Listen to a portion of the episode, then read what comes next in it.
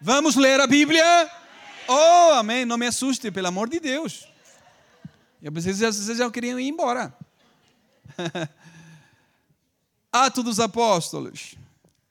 Vamos ler Atos, Atos, Atos dos Apóstolos, capítulo de número 16, 25, não, 26.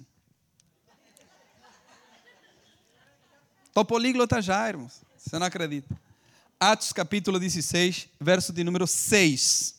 Nós vamos ler aí quatro versículos para nós meditarmos nesta manhã e espero que você esteja atento àquilo que Deus tem preparado para nós nesta manhã. Atos dos Apóstolos, capítulo 16, verso 6 diz assim: E passando pela Frígia e pela província da Galácia, foram impedidos pelo Espírito Santo de anunciar a palavra na Ásia. E quando chegaram a Mícia, intentavam ir para a Bitínia, mas o Espírito não lhe permitiu. E tendo passado por Mícia, desceram a Troade. E Paulo teve de noite uma visão em que se apresentou um homem da Macedônia e lhe rogou, dizendo: Passa a Macedônia e ajuda-nos. E logo depois dessa visão, procuramos partir para a Macedônia, concluindo que o Senhor nos chamava para lhes anunciarmos o Evangelho. Amém? Glória a Deus. Atos dos Apóstolos é um livro, como eu disse, apaixonante. Não tem como a pessoa que lê o livro de Atos dos Apóstolos não ser confrontado por aquilo que Deus deseja fazer, quer fazer na nossa vida. Quem lê o livro de Atos dos Apóstolos pode acreditar que ele vai ser confrontado a, e levado a querer viver uma vida mais profunda na presença de Deus. Atos dos Apóstolos vai nos mostrar como é que Deus usa as pessoas que desejam ser usadas por Ele. Atos dos Apóstolos vai nos comprovar que Deus usa quem Ele quer, como Ele quer e na hora que Ele quer. O livro de Atos dos Apóstolos vai nos comprovar que Deus é tremendo naquilo que ele realiza, naquilo que ele faz. O livro de Atos dos Apóstolos vai muitas vezes contradizer aquilo que nós iríamos fazer e aquilo que Deus quer fazer. Então, quando nós chegamos aqui ao capítulo de número 16, depois de ter lido 15 capítulos para trás, e já concluindo que Deus usa os seus filhos, os seus servos, da maneira que Ele quer, quando nós chegamos no capítulo de número 16, e o texto que nós lemos nesta manhã para nós meditarmos na palavra do Senhor, é, o apóstolo Paulo está na sua segunda viagem, ele está viajando pregando a palavra do Senhor, tendo essa vontade nele de anunciar agora o Cristo que morreu, mas ressuscitou com todo o poder, né? enfrentando oposições de pessoas inteligentes, de pessoas que pensavam na época, mas expondo a mensagem não somente com palavras, e sim com palavras de poder. Uma coisa é nós falarmos palavra, e toda a gente fala palavra, outra coisa diferente, nós falamos palavras com poder de Deus. E, e, o propósito do apóstolo Paulo é levar palavras que contêm esse poder de Deus para que as vidas possam ser transformadas por esta palavra. E então, quando nós chegamos ao capítulo 16, que nós é, é, lemos, Paulo está viajando, Paulo está nas suas viagens para levar o evangelho, onde que é, os seus pensamentos queriam levá-lo, onde as suas intenções queriam levá-los, mas também ele entende que há o Espírito de Deus a guiar-nos aonde ele quer que o Evangelho seja anunciado. E nós presenciamos isso no texto que nós lemos.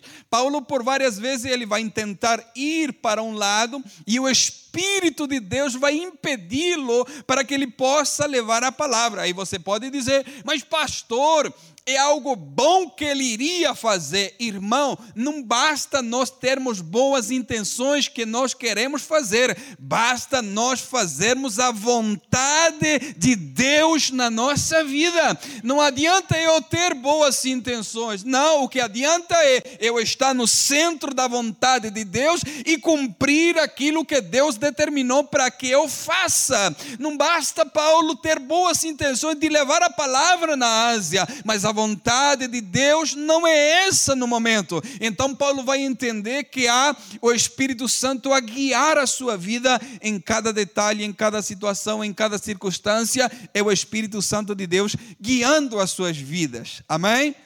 Porque nós vamos ter conflito com as nossas emoções, com aquilo que nós queremos, com aquilo que nós pensamos e com aquilo que Deus realmente quer realizar na nossa vida. Então nós precisamos de separar as nossas emoções daquilo que realmente Deus deseja fazer. Muitas vezes, como eu disse, as nossas intenções são boas, mas será que é a vontade de Deus naquilo que eu quero fazer?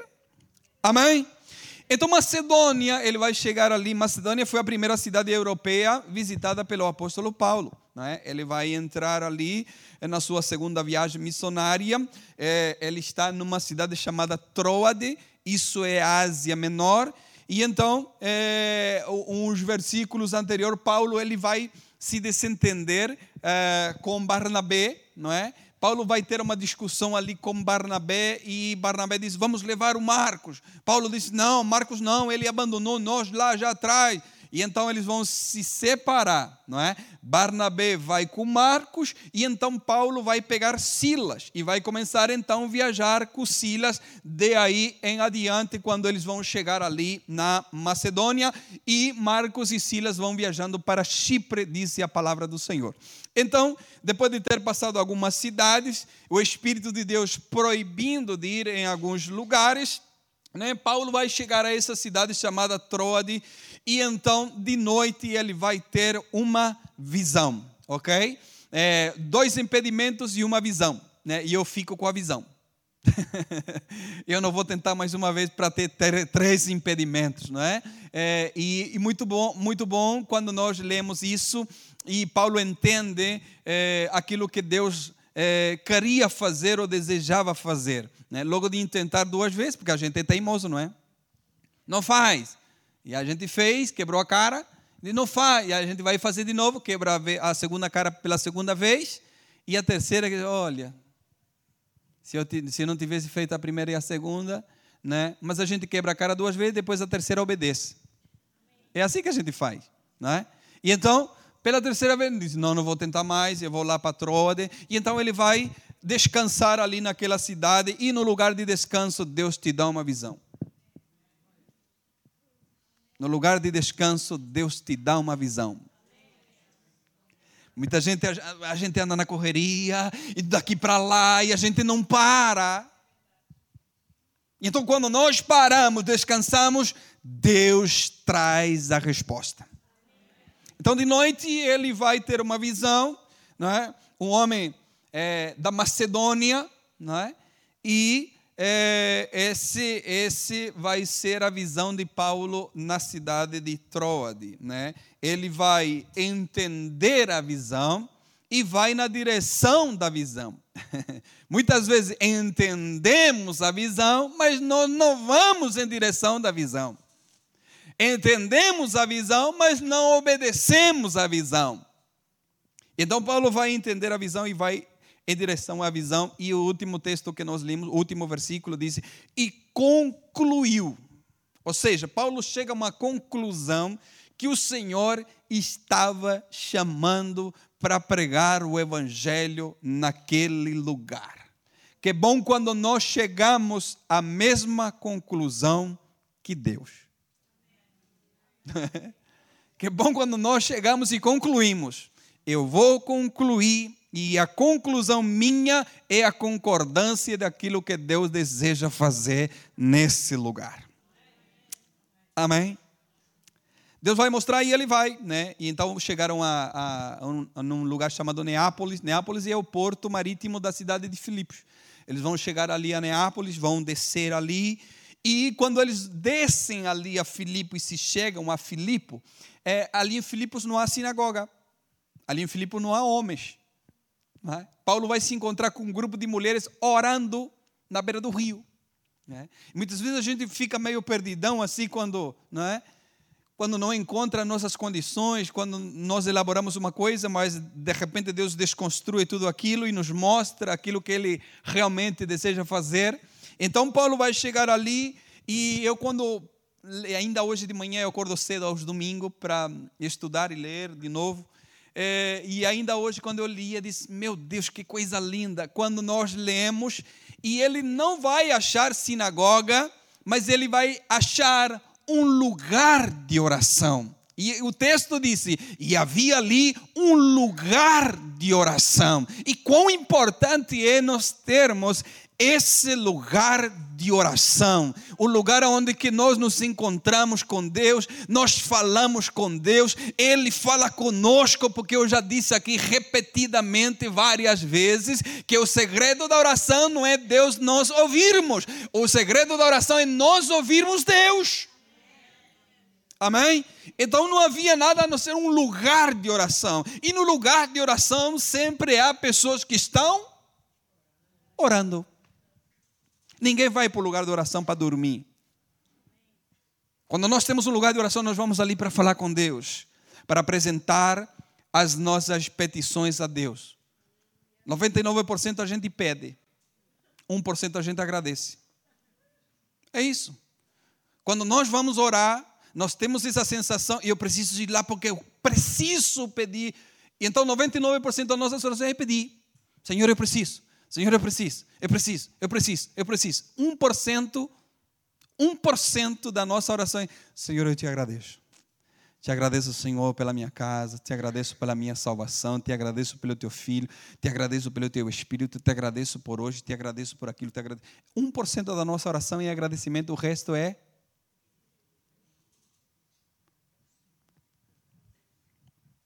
Mas há um lugar de oração. E nesse lugar de oração, talvez, nesse lugar de oração, talvez, há um grupo de mulheres dizendo: Deus, tem misericórdia da Macedônia. Deus tem misericórdia deste lugar. Deus manda um auxílio para este lugar. Irmãos, eu vou lhe dizer uma boa notícia nesta manhã. Deus responde oração. A oração tem poder. Então, talvez esse grupo de mulheres orando, dizendo: Deus, intercede por essa cidade, manda um socorro por essa cidade. Senhor, veja as pessoas dessa cidade, socorre essa cidade. E então, Deus que trabalha para aqueles que nele esperam. Como diz Isaías 64,4. Então, Deus está preparando uma visão. Deus está preparando um homem que possa descansar e entender aquilo que Deus deseja fazer. Há um grupo de mulheres num lugar chamado lugar de oração, à beira de um rio. Mas há também um Deus que está a ouvir a oração de um grupo de mulheres. Há um Deus de visão, há um Deus de sonho, há um Deus que realiza conforme a sua vontade. Há um Deus que está impedindo um grupo de homens não ir para a Ásia e descansar numa cidade chamada Troade porque ele precisa lhe dar uma visão. Há um grupo de mulheres orando, mas Deus está preparando uma visão para que as pessoas possam entender e ser direcionado pelo Espírito de Deus aonde precisam ser socorridos.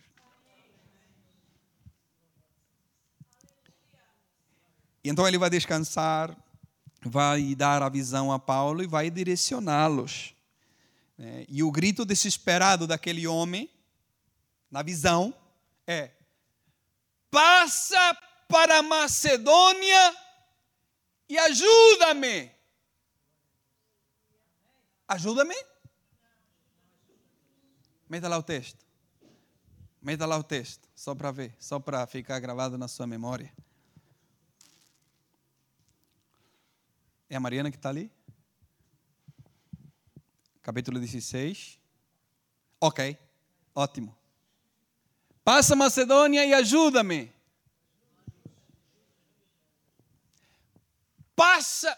Eu disse aqui para vocês já, vocês vão ler a Bíblia e a Bíblia é o livro mais detalhista que vocês possam ler na, na sua vida. Então o varão, o homem, na visão, disse para Paulo: passa para Macedônia, porque eles estão na Ásia Menor. Macedônia fica na Europa. Passa para Macedônia e ajuda-nos. Esse é o grito desesperado daquele homem. Isso quer dizer que não é uma pessoa que está precisando. São muitas, são várias que estão precisando.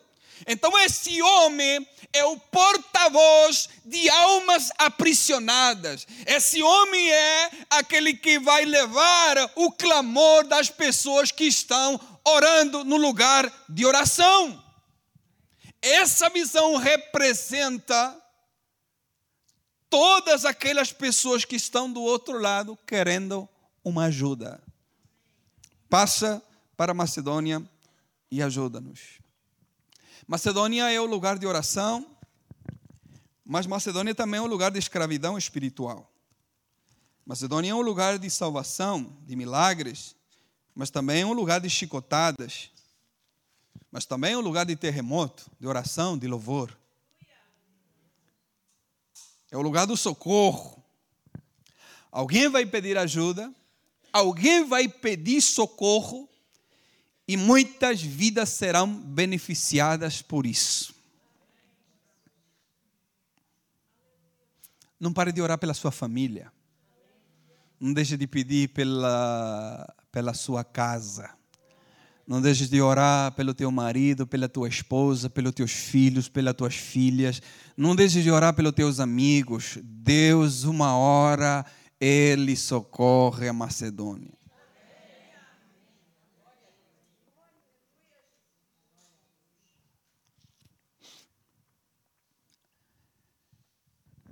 E quando nós tocamos nesse texto, as pessoas vão falar do terremoto, ainda que para mim, pessoalmente, teologicamente, né? criticamente, o ápice dessa palavra não é o terremoto. O ápice dessa palavra é alguém curvando-se diante da presença de Jesus e dizendo que eu preciso para ser salvo. Então, quando nós lemos o capítulo 16, as pessoas vão contar do terremoto, as pessoas vão contar de tudo isso. Mas eu disse: nunca ouvi aquilo que o Senhor está me dar.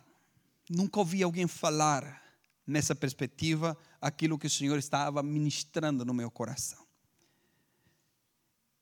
E eu queria falar de Paulo, queria falar das coisas que ele fez, e o Espírito Santo disse: não, é Macedônia. e então o assunto nosso dessa manhã vai ser Macedônia. Macedônia é o lugar onde que nós estávamos perdidos pedindo ajuda. Macedônia é o lugar onde que nós estávamos pedindo socorro do Senhor um dia.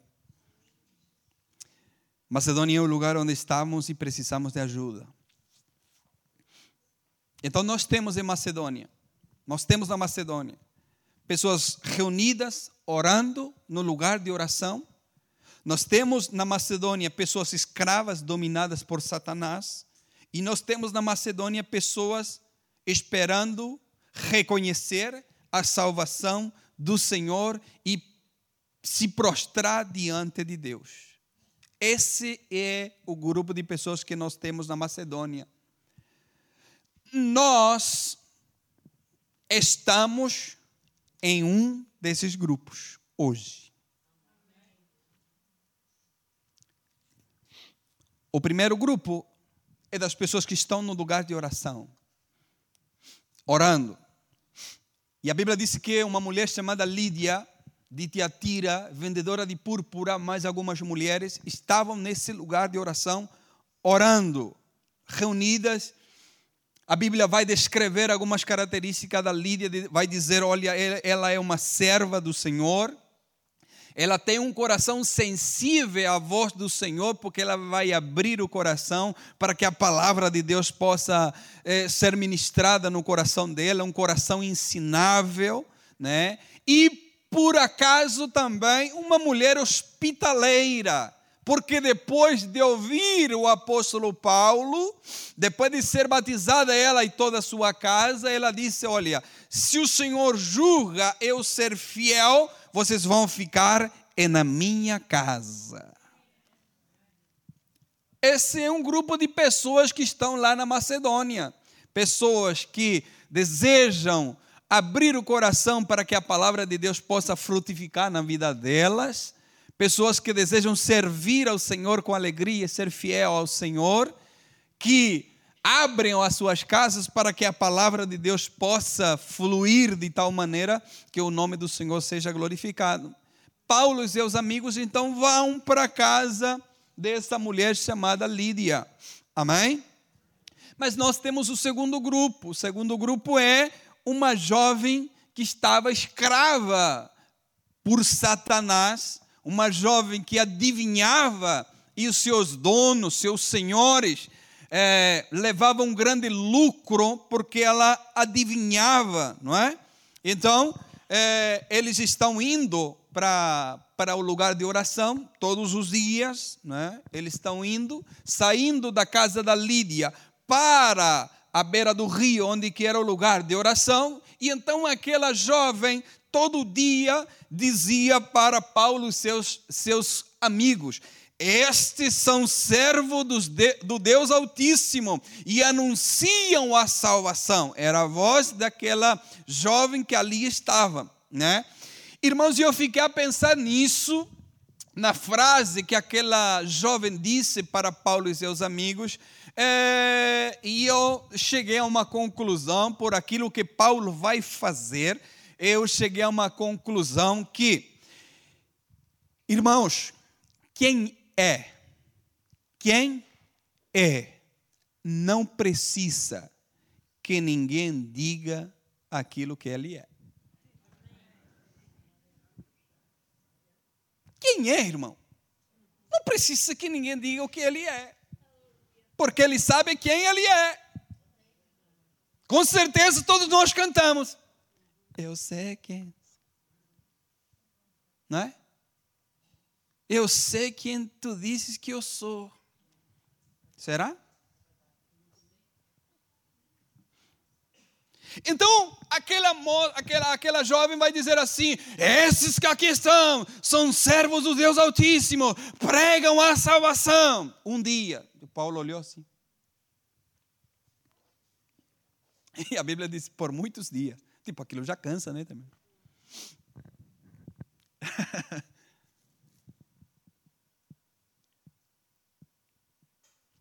e eu fiquei a pensar nisso, antes de nós prosseguirmos. E eu fiquei a pensar nisso, irmãos.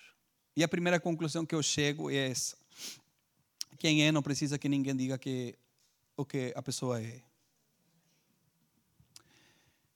Quem é que precisa disso? Aquelas pessoas que têm insegurança daquilo que elas são. Aqueles que têm insegurança daquilo, daquilo que são, eles precisam toda hora uma adivinhadora por perto. Uma adivinhadora por perto. Para confirmar aquilo que eles não são. Entendeu? Então, quem não é, ou tem insegurança daquilo que ele é, ou aquilo que ela é, precisa sempre de uma adivinhadora por perto para dizer para ele aquilo que ele não é.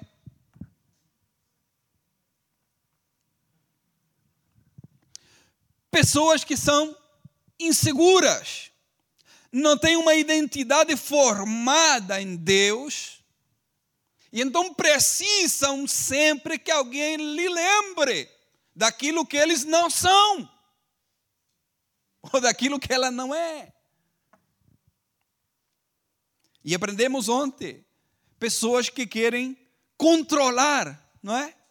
Pessoas, lugares e coisas. Nós não fomos chamados para controlar pessoas, lugares nem coisas. Vocês vão perceber, alguém que quer controlar a tua vida é porque ela é insegura de si mesmo. Então toma essa posição de te querer controlar, de querer controlar. Irmãos, nós não fomos chamados para controlar pessoas, coisas, nem lugares. Amém? Quem controla ou tenta controlar pessoas, coisas e lugares, porque no fundo tem insegurança de si mesmo. Então toma essa posição de querer controlar essas coisas, mas Deus não nos chamou para controlar essas coisas. Pastor, mas o Senhor é o pastor da igreja, o Senhor controla. Eu não controlo ninguém, nem quero controlar a tua vida. Já acho que já estão crescidinho demais para o pastor controlar a sua vida. Amém? Mas às vezes, há pessoas que precisam disso. Imagina nós, vamos imaginar? Vamos imaginar, não? Vamos imaginar? Fico com os três que disseram amém. Então nós vamos passear, né? Daqui a pouco alguém diz: Esses que aqui estão da Ivade são servos e servas do Senhor que anunciam a. E aí nós, sim, é isso mesmo. Mais forte, grite mais forte. Sou eu. Deus sem vocês fica triste. Deus não é nada sem vocês. E aí nós crescemos de uma forma, não é? E principalmente aquelas que têm essa necessidade, que, né, essa afirmação. Paulo, pelo contrário, ele vai ouvir um dia, dois dias, três dias. Mas sabe de onde Paulo está saindo e está indo? Paulo está saindo da casa da Lídia e está indo para onde? Oração, irmãos. Gente que ora não é confundido.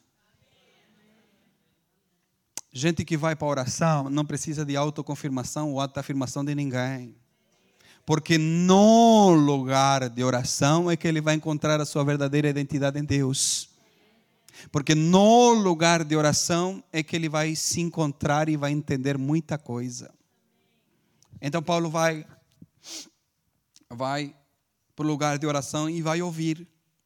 Irmão, e se nós pararmos para analisar o texto, a jovem disse uma mentira ou disse uma verdade? É? Disse uma verdade. A jovem disse uma verdade. Estes são servos dos Deus, do Deus Altíssimo e anunciam a salvação. Era mentira ou era verdade? Era verdade. E eu disse: Uau, que isso, Senhor? Era uma verdade. Mas sabe que o Espírito Santo me levou a escrever?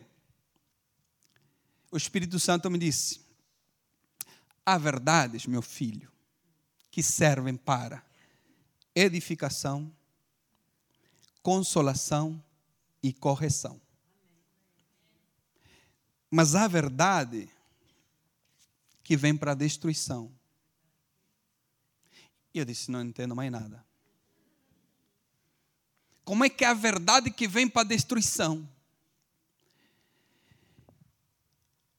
A verdade que vem de Deus para como eu disse, edificação, consolação, correção, que nós chamamos de profecia.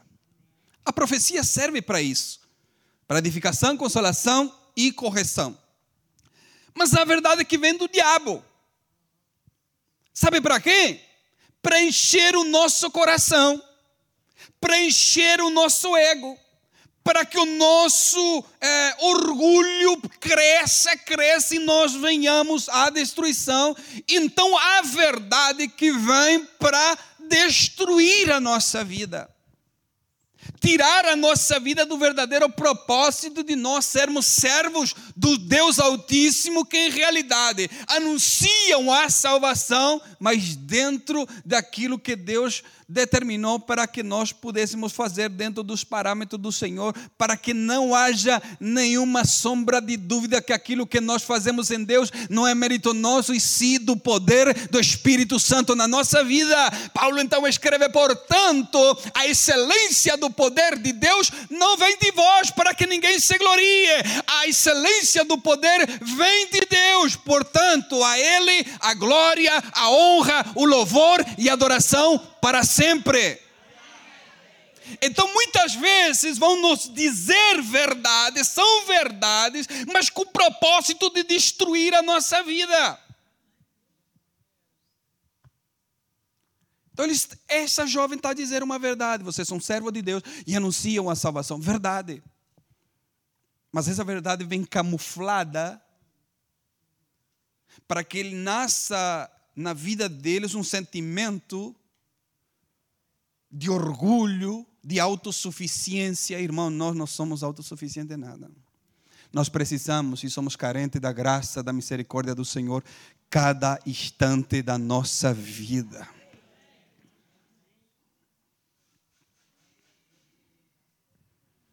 Verdades em forma de bajulação, não é? Verdades que ocultam quem a pessoa é realmente. É isso que está acontecendo.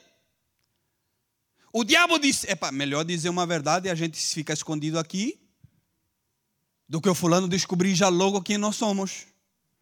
Então a jovem vai dizer assim: esses são servos do Deus Altíssimo. Uh, primeiro dia a gente passou. O diabo contente, ela está adivinhando, está dando lucro para os seus senhores. Irmão, eu quero te dizer uma boa notícia nessa manhã: o lucro de Satanás não dura para sempre. então Paulo vai repreender aquela jovem. Vai repreender aquela jovem. E os senhores ficaram furiosos. Irmão, assim como Deus sabe quem nós somos, assim como nós sabemos quem nós somos, assim também o diabo sabe exatamente quem nós somos em Deus. É um grupo. O terceiro grupo, que está ali, é um carcereiro, não é? É um carcereiro fiel, responsável naquilo que ele fazia. Preocupado com os presos que não fugissem naquele dia, para ele não ser prejudicado no seu trabalho, não é? Então, aprendemos com esse homem a submissão, a liderança, o compromisso no trabalho reconhecendo o poder de Deus e se beneficiando da salvação, ele e toda a sua casa, não é? Porque a salvação vem para a tua casa e beneficia toda a tua casa. Amém? Vem através de alguém, mas vai beneficiar toda a tua casa. E uma prática, uma, prática comum da igreja era levar a palavra para dentro de casa. Não é? Essa era uma prática da igreja naquele tempo, levar a palavra para dentro da casa. Lembra de Zaqueu? a palavra foi para dentro da casa dele. Jesus é a palavra. Então ele foi para dentro da casa e disse: Hoje mesmo chegou salvação na tua casa. Marta, Maria Lázaro, palavra para dentro da casa. Lídia, para dentro da casa. O carcereiro é para casa. Felipe é para casa. A palavra de Deus tem que estar dentro da nossa casa.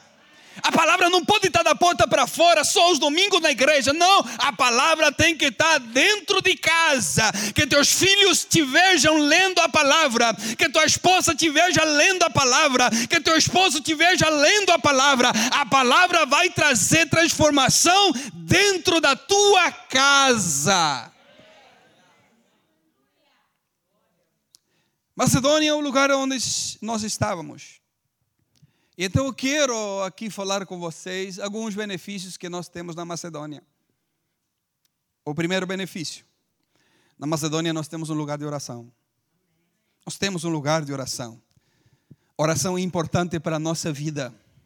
Oração é a, a, o refrigério que a nossa alma precisa, o nosso coração precisa, é a oração. Precisamos passar tempos de oração com Deus.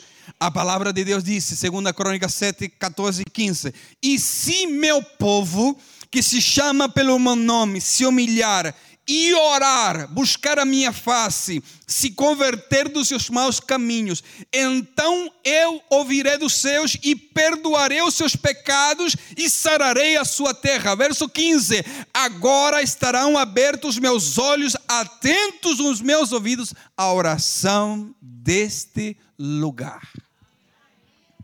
Precisamos da oração. Então, na Macedônia tem um lugar de oração. Oração traz, primeiro, entendimento da palavra. Porque quando nós vamos orar, nós começamos a citar a Bíblia. Senhor, na tua palavra diz que o Senhor trabalha para aqueles que nele esperam. Pai, a tua palavra diz que o Senhor tirou-nos do charco de lodo, colocou nos seus pés sobre a rocha, colocou um cântico novo, um hino agradável ao Senhor. Senhor, na tua palavra diz que o Senhor Então nós vamos tendo entendimento da palavra à medida que nós vamos orando, vamos trazendo à memória aquilo que Deus tem colocado em nós, e a oração traz esse entendimento da palavra na nossa vida. A oração traz o entendimento da minha conversão. A oração chama a atenção do Pai. A oração chama a atenção do Pai. Enquanto 7 bilhões e 200 mil pessoas andando para um lado e para o outro, alguém decide ir para o lugar de oração. Alguém decide falar com o Pai. Alguém decide falar com Ele. A oração traz perdão da parte de Deus. E a oração traz cura. E eu sararei a vossa terra. A oração traz cura. Benefício da Macedônia. Segundo benefício da Macedônia, na Macedônia há libertação. Na Macedônia há libertação. Se Deus libertar, é? nós cantamos, livre enfim. Interessante que a palavra de Deus diz em João capítulo 8, verso 36, vocês sabem: Se, pois, o Filho vos libertar,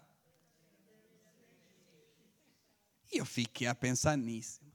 Se, pois, o Filho vos libertar,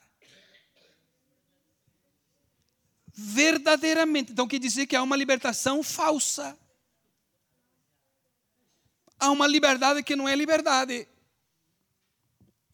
Por quê?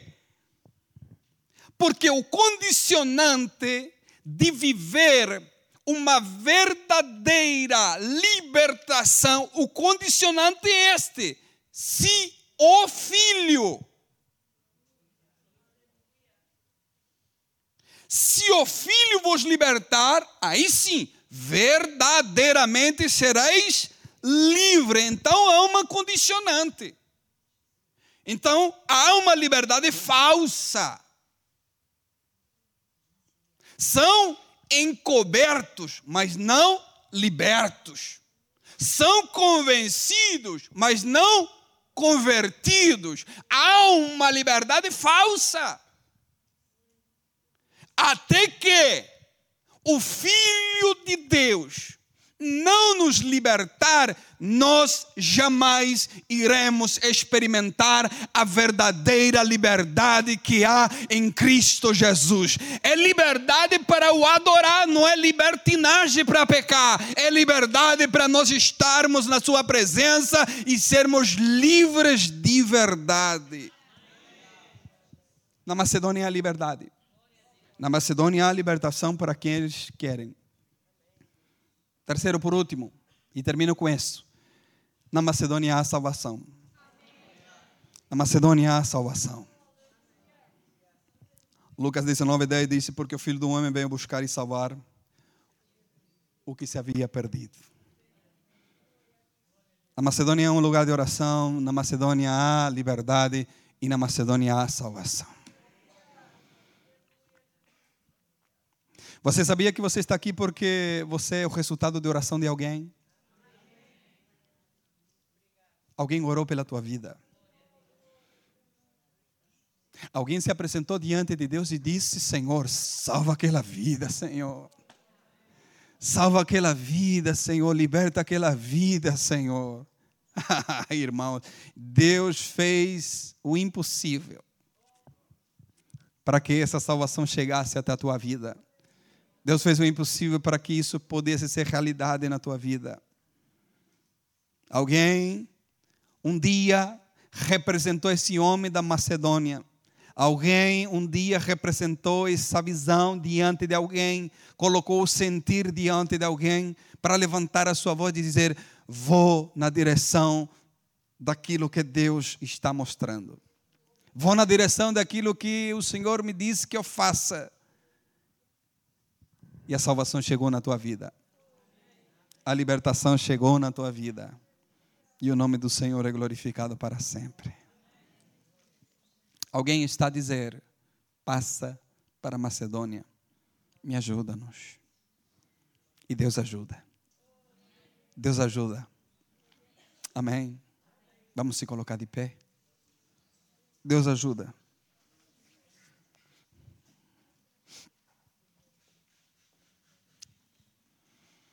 Ah, quantos de nós estávamos lá, irmãos? Quantos de nós estávamos lá?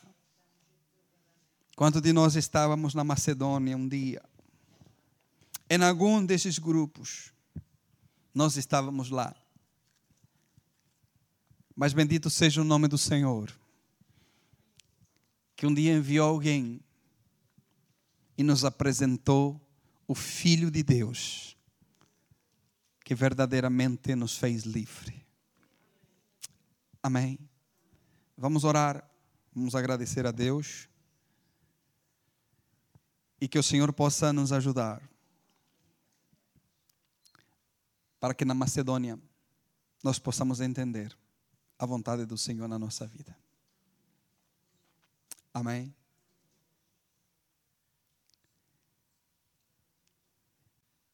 E eu queria com isso não nos colocar em diferentes planos nessa manhã.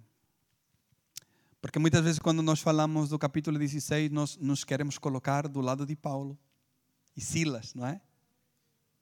Mas esta manhã nós queremos nos colocar lá na Macedônia. E nós estamos em algum desses grupos que Deus precisa nos levar para orar, que Deus precisa nos libertar ou que Deus precisa nos salvar. Nós estamos em algum desses grupos nesta manhã. E nos três grupos, o poder de Deus age poderosamente. No lugar de oração, Deus se manifesta. Quando há uma vida escravizada, o poder de Deus se manifesta. Quando há uma vida para ser salvo, o poder de Deus se manifesta. Então nós vamos orar nesta manhã. E cada um de vocês sabem onde é que nós estamos hoje na Macedônia. Onde é que nós estamos hoje? Na Macedônia.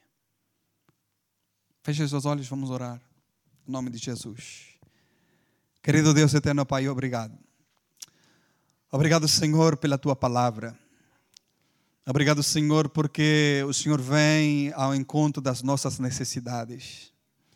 Obrigado, Senhor, porque nós estamos aqui na Macedônia e a tua ajuda vem, a tua ajuda vem pronto, porque tu és o nosso socorro bem presente na hora da angústia. Tu és o nosso socorro, Senhor, bem presente, por isso, Senhor, te pedimos, seja no lugar da oração, que teu poder se manifeste.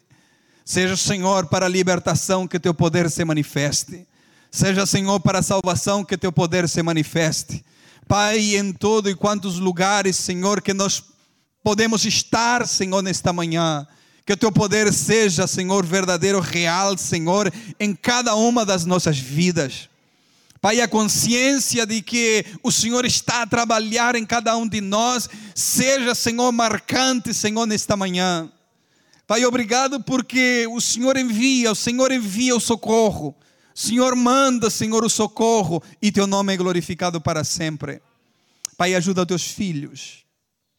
Ajuda aqueles que estão, Senhor, orando, clamando, intercedendo pelas suas famílias, pelos seus amigos, pelos seus vizinhos. Fortalece na hora da oração. Pai, aqueles que estão precisando de uma libertação verdadeira, que o Senhor possa libertá-los verdadeiramente. Pai, aqueles que estão precisando de salvação, Pai, revela, Senhor, o teu evangelho, revela a tua palavra, e que teu nome venha a ser glorificado, Senhor, provocando uma festa lá nos céus. Pai, nós oramos e entregamos tudo isso no nome de Jesus. Amém e amém. Glória a Deus. Porventura há alguém que ainda não aceitou a Jesus e deseja hoje, nesta manhã, entregar a sua vida a Cristo? Tem alguém? Porventura, no nosso meio? Tem alguém do teu lado, à tua direita, à tua esquerda? Que ainda não entregou a sua vida a Cristo e nesta manhã deseja fazê-lo? Porque entendeu que na Macedônia há benefício. Há benefício de ser liberto, há benefício de ser salvo e há benefício de ser cheio no lugar da oração. Amém. Deus abençoe vocês. Um dia muito mais do que abençoados. Quando você for no lugar da oração, lembre-se da minha casa, da minha família. Amém. Nós precisamos da oração dos irmãos. Amém. Glórias a Deus. Nós vamos orar, pedir a Deus que nos leve em paz e que e que seja um domingo abençoado para cada um de nós. Amém. Muito mais do que abençoados. Amém. Começar o domingo na casa do Senhor é uma benção. Amém. E que essa benção não fique aqui, mas que essa benção possa ir com vocês durante todo o dia e durante toda a semana. Amém. Vamos orar, vamos agradecer a Deus. Querido Deus eterno Pai, obrigado. Obrigado, Senhor, por esse dia que o Senhor tem nos concedido. Obrigado por esse início de semana, Senhor, na tua casa. Pai, que todos aqueles planos que nós temos, que todos aqueles projetos que nós temos, seja a conclusão da tua vontade na nossa vida. Pai, seja com teus filhos ao sair desse lugar. Que teus anjos, a qual acampam ao nosso redor, estejam com eles, guardando, Senhor, livrando de todo o perigo, de todo o mal. Pai, em nome de Jesus, Abençoa teus filhos, Senhor, nessa semana. Que possamos sempre estar no lugar de oração, prontos para ajudar outras vidas. Que possamos estar, Senhor, disponíveis sempre para que o teu evangelho seja anunciado onde nós estejamos. Pai, em nome de Jesus, nós oramos e agradecidos somos em nome de Jesus. Amém? Não vai embora sem complementar pelo menos 300 irmãos no amor de Cristo.